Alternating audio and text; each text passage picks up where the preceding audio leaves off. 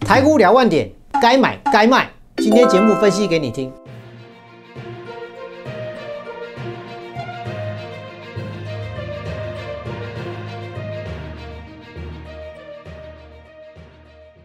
如果你是第一次收看本节目的观众朋友们，一定要帮我们订阅跟开启小铃铛，这样才不会错过我们新影片上传的通知哦。欢迎收看 Smart 金融库，一起去投资，我是子宁。如果你是第一次收看本节目的观众朋友，请先帮我按下订阅跟开启小铃铛哦。台股冲关万八，明年 Q 万万九冲关，该留意哪些族群呢？我们今天请顾富人老师分析给你们听哦。我们欢迎顾老师。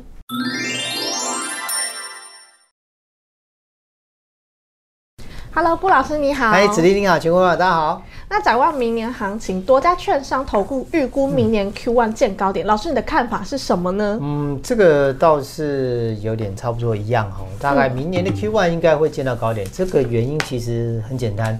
啊，以今年的行情来讲，大概收盘应该我们应该就是在一万八以上了哈。嗯，那一万八以上，其实这个代表什么？这只是代表说我们大盘的水位而已哈。意思就是说明年可能就是在 Q1 的时候，在的明年的三月还没有升息之前呢，它可能还会冲最后一波，因为这是过年前，因为我们一月底就过年，是，那你的资金行情可能短线上就会再去去挤了哈，意思就是说我们可能看得到一万九，甚至于说接近两万，但是那没有关系，重点是说你上去之后，你手中的持股，就股票它是涨涨跌跌，就算是它今天看到一万九千点或两万点没关系，它回档回档到哪里？比如说回档到一万七。那回档两三千点，可能大型股跌一下，跌个十八、二十八就就差不多结束了。可是它如果是跌到一万七以下，一万六呢，一万五呢，那可能个股可能要跌到五成了哈。就跟我们前波看到这个所谓的长龙啊，两百两百一、两百二跌到最低来到八十五，但它不会跌那么多，就是说它不，它有可能会修正百分之五十，就是两百块跌到一百块。嗯，那你只要不要去买在两百块就好，就是你不要买在最高点。是哦，等于说你来到明年的 Q one 的时候，就说在 Q one 二零二三年的 Q one 的时候，你应该在一万八以上，甚至一万七千五以上，你的手中的持股呢，尽量从十成哦，把它降，最好是降到百分之五十以下。哦，甚至于说你积极的投资人，你会去做空的投资人，你可以去建立到百分之十到二十的空单。啊，你你手中持股也是一样，百分之五十、百分之六十没关系，但是你建立一些空单，先做一个套利的动作。哦，你把你手中的持股稍微降下来，哦，去买一些什么台湾五呃零零五零反一啦，意思就是说我要做避险，我要做获利了结。你先等什么东西？等 Q one 结束，Q one 结束什么时候？就是三月份嘛。等到美股的升息越靠近升息的时候，这个资金潮就会越来越缩。嗯，那你一旦一缩呢，这个资这个我们股价往上推呢，就会比较不容易啊，股价一定会修正。再加上。万一中国大陆现在就是它虽然说有疫情啊，这最近听到说什么西安要封城，是，可是万一它今天开始产能全开，产能全开，中美贸易，然后又不炒了，还突然有一天又不炒了，本来转单到台湾的，突然又转回去的，那你台湾这些个股怎么看？这些电子股这些产业，我们二零二一、二零二零、二零二一能够成长，是来自于转单效应，来自于封城，城都开了，那你转单呢？大家持平，然后产能又大开。那你又没有塞港，那你不是就是股价面临开始一个修正？为什么？因为你的业绩不会创新高，业绩不会创新高，你股价高档，你股价就跟着修正嘛。嗯，那你再加上说，我们第三、第四季的时候，其实像元宇宙啦，哦，还是说像是什么，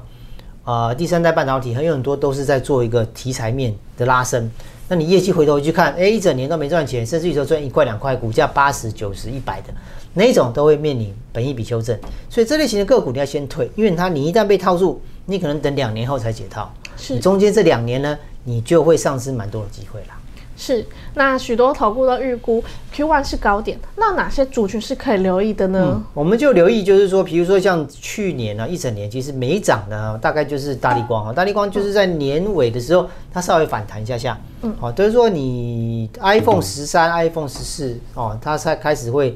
有一些新的高阶的镜头，那你高阶手机镜头，它自然还是会持续成长，因为它股价跌多了，股价跌深了就是最大的利多，而且呢，它是从六千跌到两千，是这这是一个趋势，就是说它镜头已经修正这么一大段了，它那反弹是很简单，我们去留意一下这个光学股的周边就好，不是说你一定要去买大力光，你买得起没问题，好，你其实其实你用融资买也可以啊，就是因为大力光来讲，大致上它就是会只是会往上走，因为它是。业绩都衰退的嘛，今年只要有进步，股价在低档，它就会有反弹的空间。是好，这是由大力光去看整体性的光学，因为还有金国光啊、玉金光啊，哦这些去做一个整体性的观察嘛。那那你说你说叠最深是谁？当然就是大力光嘛，对不对？你可以去买就没有问题，因为我觉得买大力光绝对不会吃亏，不是叫你说跟他抱了很久啊，抱个五年十年，不是，他至少从两千一、两千二，现在来到两千四，他可以谈到到两千八到三千。哎，这样的意思就是说我大概是啊两百三、两百五，还涨到三百块，OK 的，赚个七八十块是没有问题的。那以大力光来讲，其实你要去赚它的一个反弹，我觉得在 Q one 是绝对可以赚的。是，那刚才老师提到光学股，那有哪些个股是不错的呢？嗯，就跟各位报告，就是在大力光部分是哈。注意看啊，大力光其实它的业绩都是在负的哈，它只要转正就好。比如说负十趴、负二十趴，它只要变成负五趴，哎，正三、正四，它的股价就会反弹，因为它的前三期 EPS 就是还没公布嘛哈，前三 EPS 它也人家也是一百块啊，一百块你股价拉两千四，本一比二十四倍。以光学股来讲，我还没算第四季哦，我第四季比如说赚个二十五块、三十，那也超过一百三嘛，你本一比还是维持在二十以下嘛，那表示说你股价是有办法去做一个反弹的嘛，对不对？你股价只要能够做一个反弹，而且所有的光学股其实成长都不高嘛，亚光也才三成，玉金光只有百分之三，它也没有好到哪里去啊，金国光也不好嘛，对不对？金国光业绩是负的，那你玉金光大概是十二块十十二块，再加上第四季啊好一点点二十块，它股价也是五百八，也是近六百，本一比也是大概二十几倍嘛。那你这样算起来来讲的话，其实是不是本一比大概都是落在二十几？那就表示说它没有特别的差。那没有特别差，你业绩又开始从不好到好，好，这跟这跟其他半导体不一样。你像智源这种赚很多的，那你股价从八十块涨到两百、两百三、两百四，对不对？股价已经涨了这么多一大段，它的业绩有成长，没错。可是它未来可不可以再创造百分之十、百分之二十的成长呢？你股价涨那么多，你业绩成长要超过百分之二十以上哦。如果没有超过百分之二十以上，就等于说你没有一直没有考到第一名，你还要超越第一名。如果说你从第一名掉到第三名，那你完蛋，你股价一定先修正。好，股票市场是这样子来看的，所以等于涨多的，你就变成说大家对它业绩要求就更高。那我今天是后段班嘛，啊，你从啊第十、第二十名，哎，呃，进步到十五名，那你股价就会涨。好，要用这个观念去看，尤其是股价一直在低档区的这些个股啦。哦，嗯那升息对金融股有利，那哪些金融股是可以留意的呢？嗯，其实我们金融股来讲的话，我们要留意啊，就是说以寿险跟银行来看哈，因为金控股里面有两波啊，有一些金控是以寿险为主，有一些是以所谓的银行。那我跟各位报告是要以银行为主，因为你寿险多哈，你只要升息，那表示说我要付给保险人的那个利息还要更高，因为保险等于是把钱存在保险公司嘛，等于是这个意思，然后你再买这个所谓的保险的部分，尤其是保险公司。他们的那个收的那个钱啊，去投资债券，哦，财政债券比例太高，那你利息往上升，你债券价格就会往下跌，那你完蛋，你这个利息有利差，好，利息上去之后，你债券价格你会资本利损，好，你资本你就会开始赔钱，那你赔钱，你是 EPS 就不好，那你今年虽然赚十块二十块，可是明年搞不好只有赚八块六块，那你这股价来讲，你今年又是涨了上去，就好像国泰金这些，二零二一年有成长了，有大涨过的。你最好短线上在 Q one 的时候暂时先不要碰，你等它修正了你再来。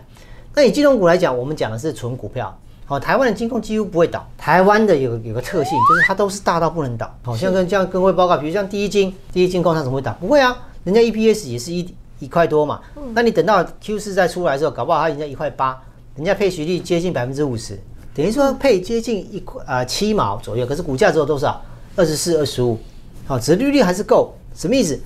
殖利率如果有把超过四趴以上没有问题，好，这些金控都是可以买的，嗯，因为很稳定嘛。开发金，你看看开发金，它并了中寿，EPS 全部进来，然后呢，其实开发金以前只有九块钱，现在来到十六块，它有打大，它有涨过，但是也没有像电子股涨三倍、是四倍，没有嘛。金控股大概只有涨百分之五十不到嘛，所以等于说这些金控股其实它是有具备基本的投资价值，尤其是你在金，你在这个所谓全世界资金退潮的时候。台湾的这些金融股、这些金控股的投资价值，它本身公司的价值就会浮现，所以等于说台股就算是从一万八啊拉回到一万六，我觉得金融股、金控股它的支撑力道就越来越强。那除了刚刚提到的金融股跟光选股之外，有哪些集团是明年的亮眼族群呢？就这个又回到刚刚跟各位报告，虽然在开宗明义跟各位讲说，第三代半导体你要小心，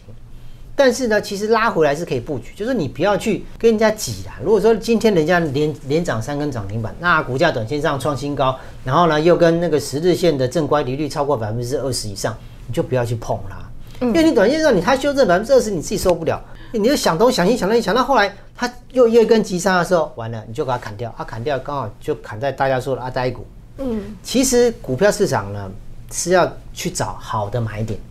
什么叫好的买点？好的买点不是我现在告诉你好买点，好的买点是要等出来的，你要用等的。